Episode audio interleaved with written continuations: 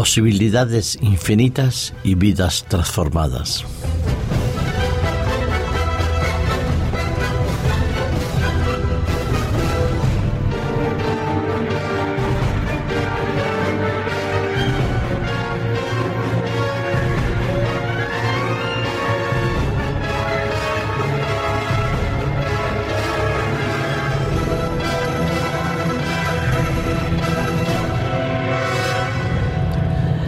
Cuando los hombres, hombres y mujeres, entendedme bien, desarrollan nuevas tecnologías, hacen descubrimientos, realizan experiencias y experimentos que van en beneficio de nuestra querida humanidad, nosotros nos regocijamos.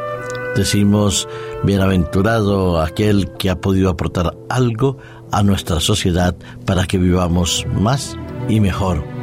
Cuando el desarrollo tecnológico va a la par de esos descubrimientos, nosotros comenzamos a vislumbrar un futuro con cierta esperanza, pero también con alguna que otra preocupación, porque a través de los tiempos hemos visto como los descubrimientos que en un principio tenían todas las posibilidades y potenciales de ser absolutamente positivos y buenos para la humanidad, en manos de algún desaprensivo se han convertido en elementos a veces nefastos, mortales. Pensemos, por ejemplo, en la dinamita, que cuando se inventó y se descubrió, el propósito era algo muy diferente a lo que se ha utilizado después en el armamento, en la guerra. También se han descubierto las bacterias, los virus, y se han trabajado en ellos para producir vacunas pero al lado de eso, el, temor de que algún desaprensivo utilice esos virus y esas bacterias manipuladas genéticamente para causar daño con la famosa guerra bacteriológica, entonces nos decimos para qué lo descubrimos. Pero hay otros que quizás por sus aplicaciones tecnológicas parecen que son absolutamente positivos, decimos como lo ha dicho también los, los encargados de conceder los premios Nobel, decidimos bravo, adelante. Y es que el año pasado, por ejemplo, dos jóvenes investigadores rusos obtuvieron el premio Nobel de Física compartido. ¿Cuál fue el descubrimiento y qué los hizo acreedores de ello? Pues mira, yo es algo muy sencillo y también verdaderamente fantástico. Todos en nuestros hogares, desde niños hasta los más ancianos, hemos utilizado alguna vez un lápiz y nos hemos puesto a escribir con él, hemos dejado nuestros signos, nuestras escrituras y nuestros dibujos plasmados en un hoja de papel, en la pared o en cualquier otro elemento que nos haya servido de soporte. Pues bien, el lápiz que muchas veces nos ha dado un pequeño quebradero de cabeza para sacarle bien la punta y poder afinarlo de tal manera que sea útil, resulta que en la punta del lápiz, en esa mina negra que nosotros hemos utilizado a base de carbón, hay un elemento que es absolutamente importante y que sus aplicaciones y su utilidad vislumbra un futuro verdaderamente eh, fantástico y maravilloso. Se trata del grafeno.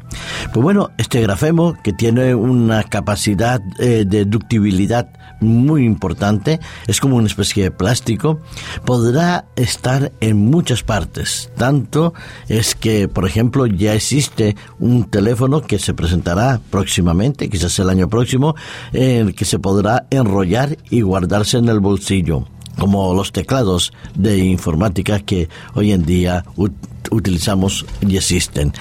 20 empresas multinacionales como el calibre de IBM, Nokia o Texas Instrumento ya se han reunido para buscar mil millones de euros para destinarlos a la investigación que en los próximos 10 años se desarrollará con respecto al grafeno. Porque es interesante este elemento, porque dice que es muy resistente, 200 veces más que el acero, duro, flexible, tiene una alta conductividad y puede estar eh, también empleado y utilizado a nivel de la medicina y la biomecánica, porque a él se adhieren al grafeno diferentes moléculas, lo que lo hacen útil, por ejemplo, en los tratamientos médicos, porque podría servir de portador de la medicación a las zonas implicadas. Ya lo habéis visto, tecnología, eh, telefonía, informática, con permitiéndole trabajar a nivel de la nanotecnología. El grafeno también serviría para tener eh, unos elementos útiles en nuestro, en nuestro cuerpo, aplicaciones sensoriales, gafas nocturnas, tejidos para vestirnos, es decir, todo un mundo adelante interesante y verdaderamente de aplicaciones inusitadas. Pero el grafeno se trata ahora de ver cómo lo utilizamos y qué poder tiene indudablemente para el servicio y el beneficio del hombre. Hace pocos años, cuando comenzaron a trabajar sobre el grafemo, dice que costaba carísimo, casi el PIB de toda la Unión Europea en el momento que se comenzó a trabajar con él. Era el precio de un gramo. Hoy en día es mucho más barato, pero que las aplicaciones y el poder de aplicaciones es verdaderamente alto e importante. Pero hay algo más importante, hay algo que es indudablemente mucho más útil, más poderoso, y que puede estar en todos los lugares y en todas las situaciones de nuestra vida. Tiene un alto poder de resistencia y de conductividad. Al mismo tiempo, es indudablemente lo que más necesitamos todos los seres humanos.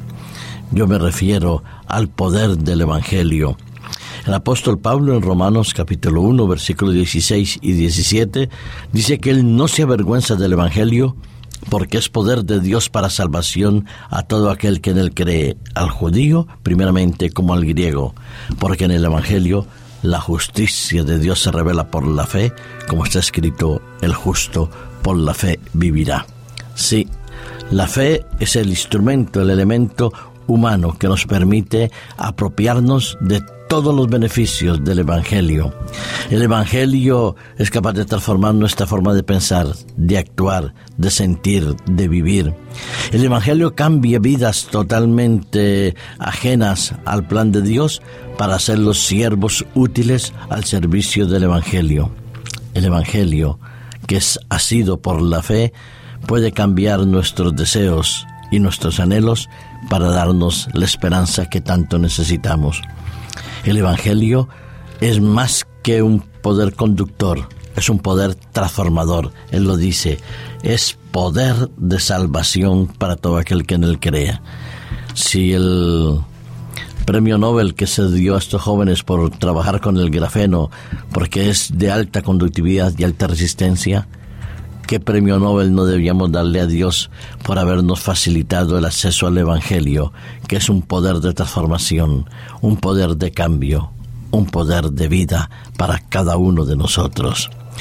Que cada uno de los que nos escuchamos, nos oímos y participamos de la lectura de la palabra de Dios, podamos hacerlo útil y nuestro a cada instante de nuestra vida, ese poder del Evangelio que es para salvación para todos y cada uno de nosotros, que es eterno, permanente y bendito. Que Dios te conduzca hoy y siempre en el camino del Evangelio.